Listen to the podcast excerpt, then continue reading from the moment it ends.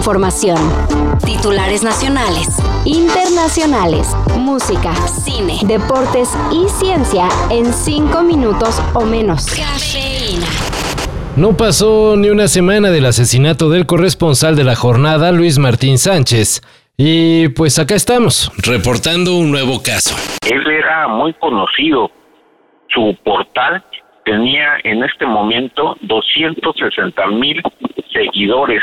Esto porque su página eh, se había dedicado a cubrir todo lo que era eventos policíacos. El periodista Nelson Matus fue fatalmente atacado por hombres armados la tarde del sábado 15 de julio, cuando estaba a bordo de su auto en un estacionamiento de una tienda departamental del puerto de Acapulco, Guerrero. Nelson Matus es el séptimo periodista que es asesinado en México en lo que va del año. Pero las autoridades están más entretenidas en el cambio de gobierno, pues a ver si al que viene sí le interesa el problema.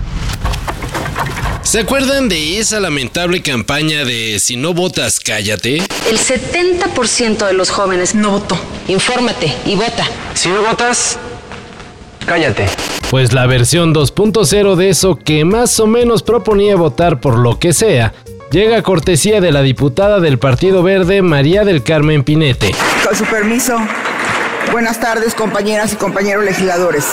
En su propuesta, la legisladora dice que se le hace buena idea sancionar y hasta cancelar la credencial de elector a aquellas personas que se abstengan en las elecciones, que para fortalecer el régimen democrático, dice. La propuesta se pone sobre la mesa debido a la baja participación reportada en los comicios pasados de Coahuila y el Estado de México. Pero si no hay una oferta buena, pues ni modo que de a fuerzas. Murió Jane Birkin,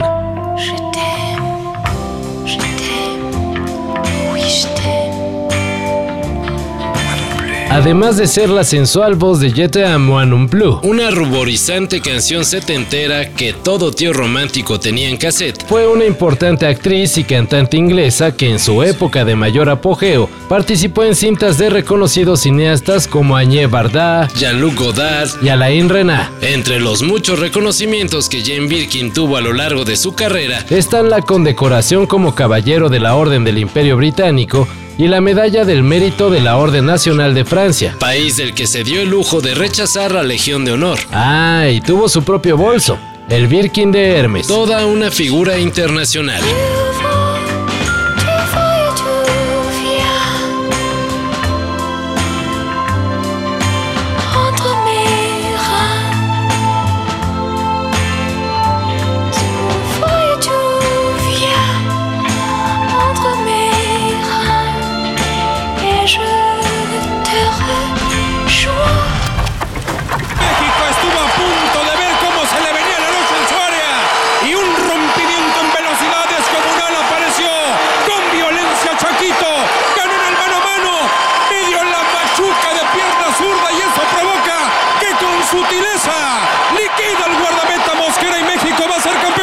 México es campeón de la Copa Oro.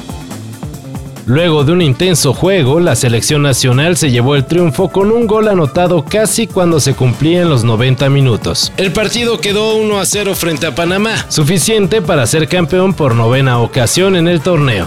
Y bueno, se supone que con esto se acaba el interinato del Jimmy Lozano. Así que ahora a esperar a ver quién será el nuevo técnico de la selección.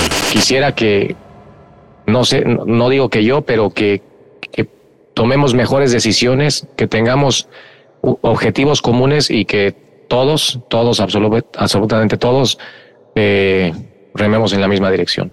Todos, eh, por el bien de nuestro fútbol.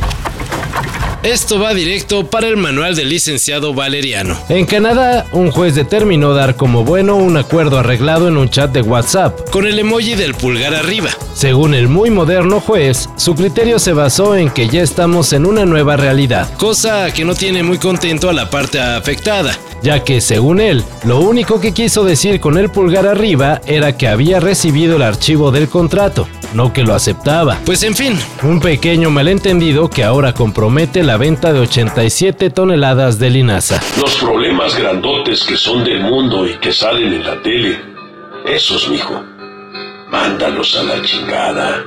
No los vas a arreglar tú. Luego ni les entiendes.